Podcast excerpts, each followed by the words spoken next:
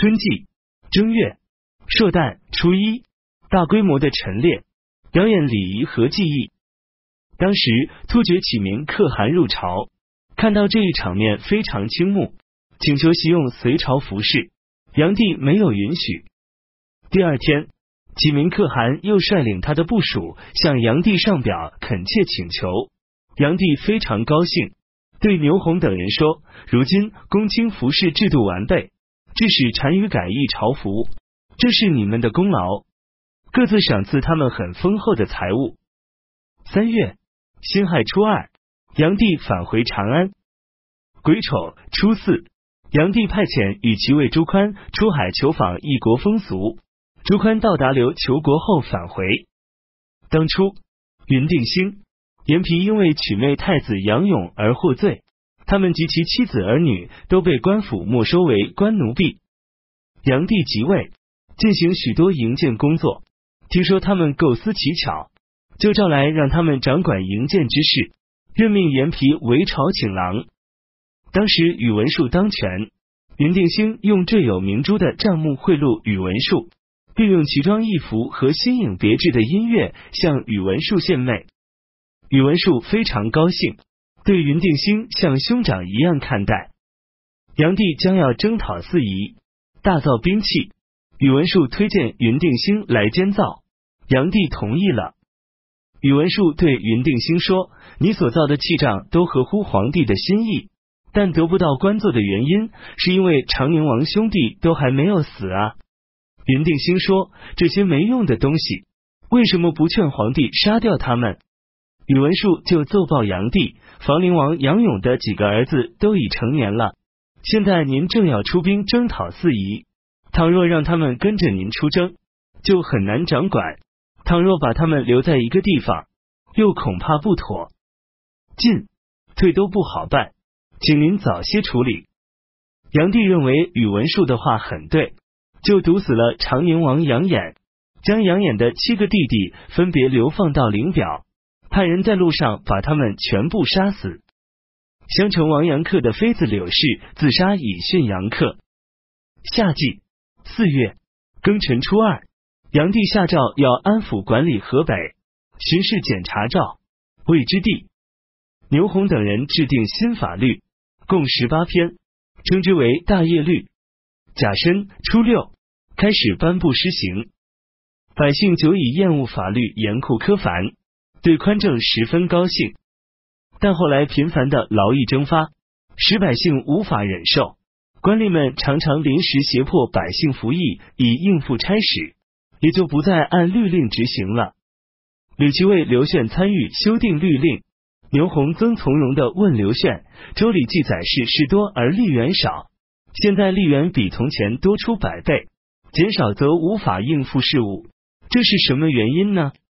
刘炫说：“古人委任吏员需要有责任、有成绩，年终考核成绩，案件不用重新审理，文牍不求繁多琐碎。吏员的责任只是掌握工作的要点而已。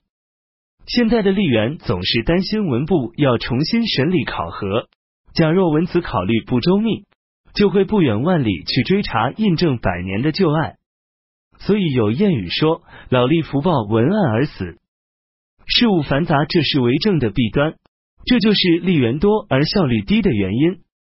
牛弘说，北魏、北齐之时，吏员们办事很从容，现在则呼呼忙忙，不得安宁，这是什么缘故？刘炫说，过去州只设置长吏、司马，郡只设置郡守、郡丞，县仅设县令而已，其余应配备的僚属，则由长官自己挑选任命。得到诏命后就赴任，每周吏员不过几十人。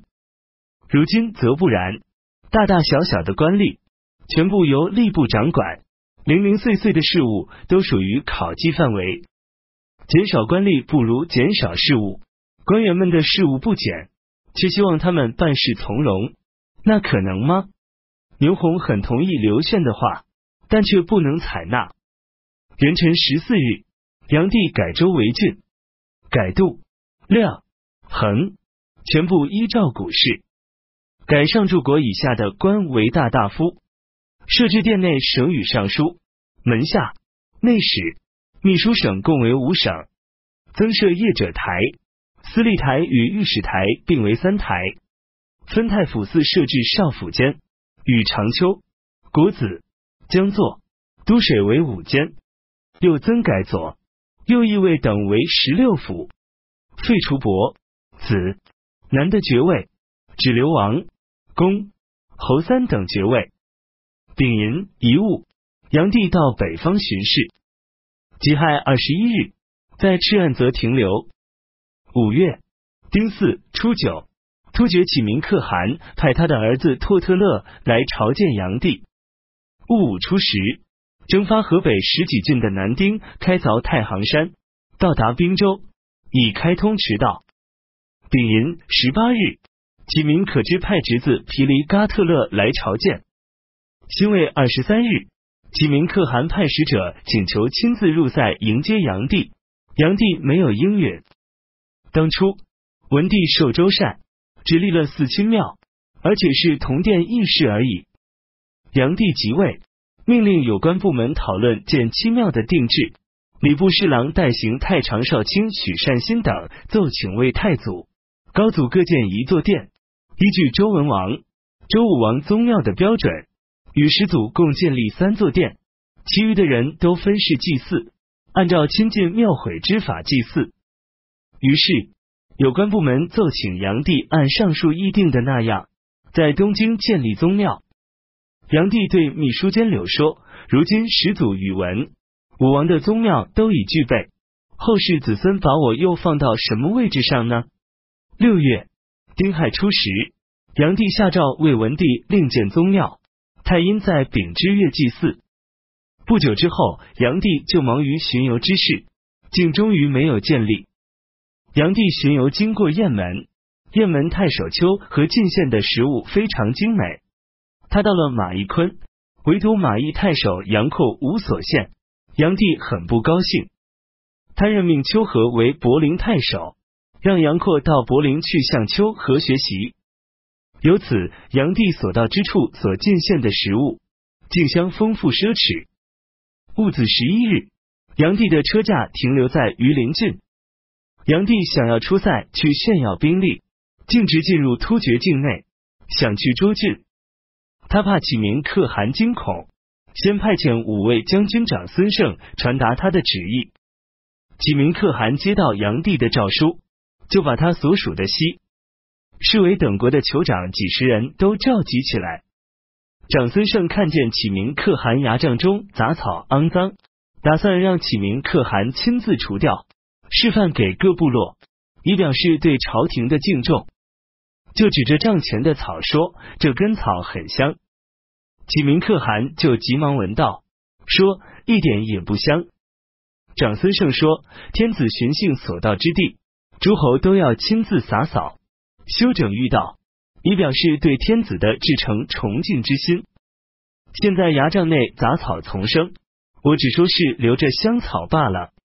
启明可汗才醒悟过来，说：“我的罪过，我的骨肉都是天子赐给的，得到为天子效力的机会，怎么敢推辞呢？只是因为边远地区的人不知道法度，全靠将军教会我们了。将军的恩惠是我的幸运。”于是拔出佩刀，亲自删除牙帐中的草。启明部族的显贵和其他部族的人都争相仿效启明可汗。于是从榆林北境到启明可汗的牙帐，向东到蓟，全体突厥人出动，开辟了一条长三千里、宽一百步的御道。炀帝知道了长孙晟的策略，更加赞许他。